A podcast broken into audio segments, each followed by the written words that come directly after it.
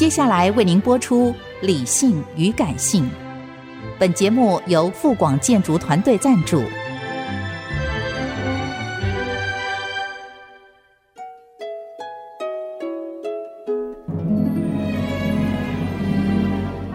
理性与感性不是天平的两端，而是一方向另一方渗透、影响，暂时取得上风的过程。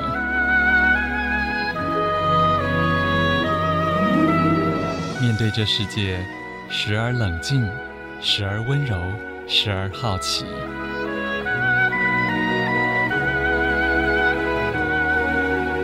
我是陈乐融，陪伴大家一起理性与感性。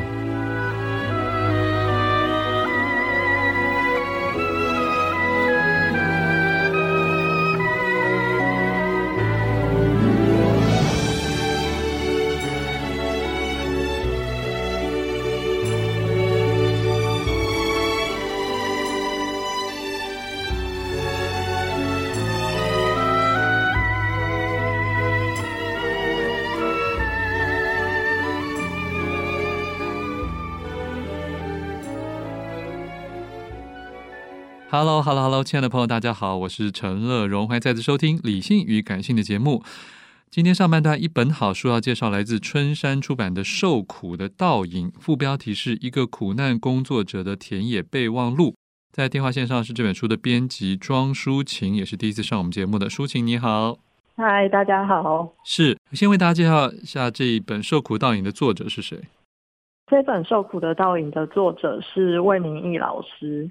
魏明义老师也是之前有得过金鼎奖，他之前写了一本叫做《晋级工人》，嗯，然后他本身是一位二十多年的智商心理师跟社工督导。OK，他也有这个人类学的这个学历嘛？对。这本书在讲些什么呢？这本书它主要是从自己的工作出发，然后想要去回应说，苦难工作者的日常到底都看到了一些什么。然后经验到一些什么？那他试图从这些苦难工作者，呃，日常经验到的，或是他们处理的个案，那去回应说现在的社会可能有什么样的问题？这个结构的问题，我们可以怎么样去解决，或怎么样去回应？这样子。嗯哼，我想可能要跟一般听众解释一下什么叫苦难工作者，因为这个好像也是魏明义他自己重新定义出来的一个身份。对。那一般大众可能比较常听到的一个词是助人工作者。嗯，那个助人工作者其实就很广泛，比如说我们一般知道的社工啊，然后或是 NGO 工作者，然后或是像在医疗里面，我们可能会可能广义上来说也是，可是看护可能比较算是劳动者，是就是在做这种劳务交换。嗯，但是助人工作者比较是。他可能比较不去管这件事情的市场或经济效益，他主要是为了要解决人遇到的问题。嗯，所以我们平常可能比较常接触到的，就会是社工或是 NGO 的工作人员。嗯嗯嗯。然后这个里面，通常我们都会期待或想象他们是平和的、镇定、专业，然后有耐心的人。可是其实他们也就是跟我们一样，都是七情六欲的凡夫俗子嘛。所以，没错，所以魏明义他也自己，尤其是当个案非常多，因为他书中有讲说，有时候真的很忙哎，不管是个案的现场，或者是在这些事后的公部门的各种的会议，还有各种的检讨报告里面，其实你太感性、太进入也不行，对不对？对，就是其实老师在这本书里面，他其实就想要点出这件事情，就是我们一般于。对于就是助人工作者或是苦难工作者的想象是，你要有爱心，然后你要有耐心，然后你可以帮助人们度过他们现在生命中所遇到的困难，是，然后你可以花时间倾听，然后好好处理这些人的问题。而且好像好像基本上你都要有一些坐标或者是类似答案了。对对对，但是事实上我们可以看到，就是目前在体制内的这些工作者，他们其实就是被个案淹没，所以每一个他们可能要处理的个案，即便他们有心，但是他们可能没有那么多的时间或资源来处理。嗯，所以呃，老师在这边就有一个重点是，就是这些工作者他们可能会在这些日常工作中变得越来越平庸，就会觉得说啊，那我只要达到标准就好，我只要达到某一个程度，那我就结案。哎，标准是什么？其实这个标准，我觉得是它并不是一个非常死的东西。为什么不是非常死？是因为每个人遇到的状况都不一样。是。所以变成说，比如说，呃，你今天遇到一个家暴个案，那他可能有一些比较基本的标准，是说，哦，比如说他受到了什么样的伤害，那我们可以保护他，嗯，或是我们可以安置他。但是当他今天外在的这几个风险可能解除的话，那我们就不会继续安置他，我们会让他。回到原来的家庭，可能有类似这样的标准。嗯，但是其实在这个过程中，人的判断也很重要。就是这个工作者他愿不愿意再更进一步去协助这个个案，除了让他就是解除安置回家之外，他还能不能做什么后续的协助？嗯，这其实都是人在这个过程中可以做判断的。但当你的工作量非常大的时候，你可能就会想说：哦，好，那我就做到这一步，把我。能力范围内可能可以做到的及格，我做到就好。了解了解，因为可能要赶快转战下一个。对，就可能要马上接下一个个案这样。嗯嗯嗯，好，这个里面其实我发现整个书写的方法也跟我原先的预期诶有一点点不同，因为事实上非常的文艺耶、嗯、这本书。嗯嗯，其实甘淑清也有也有私下跟我讲到说，这好像也是作者在写不同的作品的时候的一个策略问题。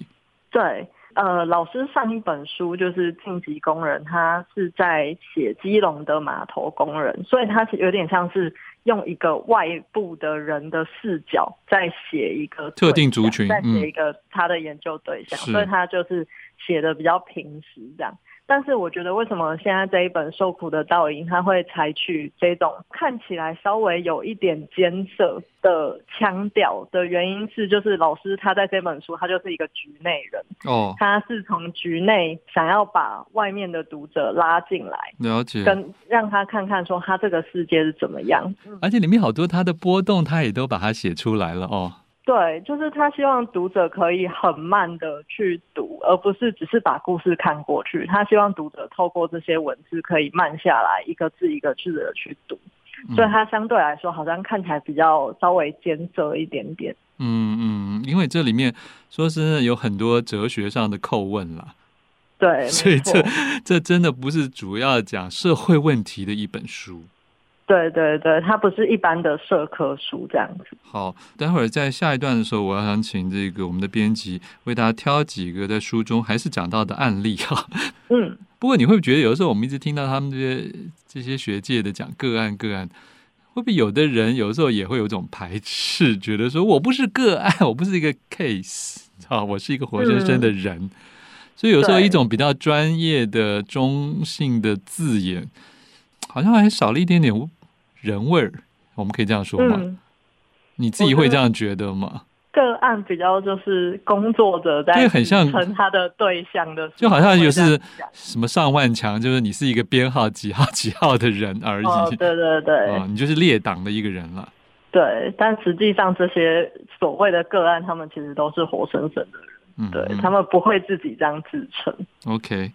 欢迎回来，陈乐融。理性与感性正在介绍的好书来自春山出版的《受苦的倒影》。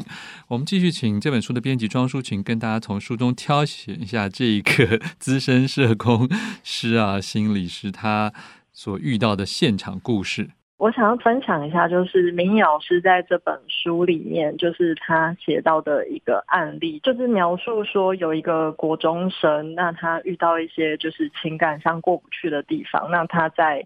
就是学校里面试图想要从楼顶上跳下来，嗯，但是当然后来是被一些人给救下来这样子。哦，这个小朋友他就是进到医院接受一些治疗之后，就即将要出院，但是他出院其实就要回到一件事情，是他要回到学校，但是在他们整个社会局召开的会议里面，就是。他的学校的校长有到这个会议的现场来，是，但是学校的校长却表示说他不欢迎这个小孩子回到学校。嗯，那老师在这篇里面，他其实就用一个写一封信给校长的形式，嗯，去询问这个校长说，呃，校长，你今天就是拒绝这个孩子回到学校，是可能是带着什么样子的考量？对，嗯、那他其实在这篇里面就剖析说，那校长作为一个教育工作者，其实应该是要试图就是接纳或是辅导这个孩子，让他回到校园，或者甚至是回到人生的正轨上。但是校长今天出席这个会议的时候，却一再强调说，就是他担心小孩子会在学校出一些事情，那学校没有办法承担。对，那也有很多家长会会长的意见在里面，也不欢迎。嗯嗯。对，所以看起来是校长受到了很多来自四面八方的压力，所以他就运用了他作为一个校长的位置跟权力，嗯，然后想要否定就是孩子回到学校这件事情。而且重点是还一直发脾气。嗯。哦，对，校长还一直发脾气。对，所以说其实就是他想要去讲说，就是作为一个体制内的教育工作者，当你得到了某一个阶级，或是你得到了某一些权利的时候，你其实一方面是你可以做更多事，但是另外一方面也可能像这位校长，就是你用你的权利去阻挡一些本来教育工作应该要做的伦理行动。嗯，嗯哼。这里面其实，我觉得也要特地跟听众讲一下说，说这本书的写作风格真的是不避讳的，把他自己的很多的心情。感触啊，也赤裸的跟大家交代啊，就是是一个我觉得是很勇敢的一种行为，因为这毕竟也有的时候会冒着一个风险，是有的会想说，哎，你不是应该很专业吗？很平和吗？应该你你怎么可以反过来批判我们周边其他的人呢？但是我觉得这个作者就很努力的呈现出最真诚的他对这份工作。的看法哈，就是他认为他要做一个什么样的苦难工作者，包括这一篇里面，他就直问这个校长说：“你愿意让他如何记忆你与他的交汇，又将如何让其他被你慈祥称之为孩子的一千多位学生，目睹与见证大人在面临不幸的年幼生命时举起的手势，是含纳拥抱或挥杆排除？” 但我猜这校长根本是不为所动吧。对，校长在那个当下，他其实就是没有做出一个教育工作者应该有的回应。嗯，但是就是明义老师觉得还是必须去挑战这个校长，就是让这个校长知道说，你应该要去思考这件事情，而不是好像理所当然的觉得可以运用自己的权利，然后。把一些麻烦的事情都排除在外。嗯，不过这也是社会上还蛮常见的人性吧，对不对？就是什么东西不要在我们家附近，什么机构不要在我们的同一层楼，什么事情就是对，这也就是嗯，就校长也只是代表某一个集体意识的一部分了。对，但是我觉得老师想要去讲的就是教育工作有它的特殊性的要求，对对。对我们赶快请舒晴来介绍另外一个案例好了。好，那另外一个案例就是，呃，老师提到说，他有一次在一个会议里面，他是要处理一个家暴的个案。那这个家暴的所谓施暴者，他就是在这个会议上，他就是威胁这些社工或是专家学者说，今天如果不把他因为家暴而被安置的太太。给交出来的话，嗯，那这位施暴者他就要自杀，他就是以死相逼这样子。嗯嗯嗯。那老师试图要透过这一篇去讲的是，就是当我们看到很多的所谓的施暴者，他们出现的这种反应，那这个反应背后可能是反映什么样的价值观？例如说，他提到的第一个就是这位施暴的先生，他认为妻子是自己的所有物，嗯，就是他觉得他娶进来，那这个太太就是他的东西，就是第一个就是那种大男人对于物化女性的一个价值观。那第二个其实是回到就是这个男性他。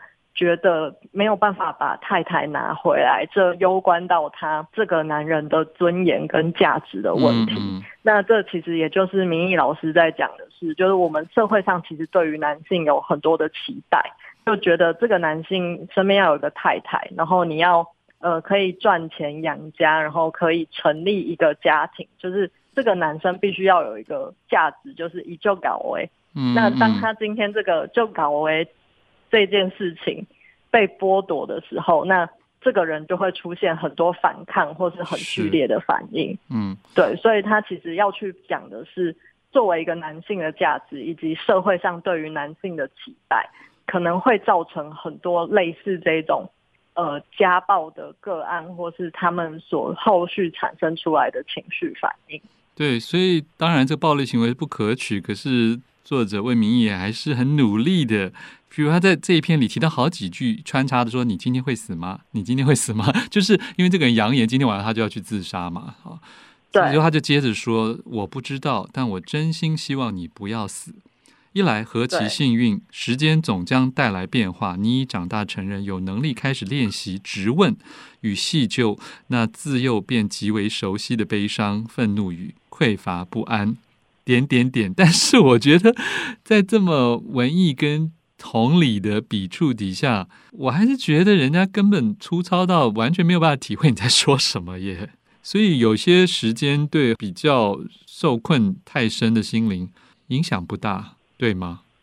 应该说，老师在这本书就是写的东西，他比较是告诉。读者，然后对读者呈现当下的情境，但是在那个会议的现场，老师对于这一个就是扬言要自杀的男性，他一定是有不同的应对方式。而且他还哭了嘛，他也哭得蛮厉害的。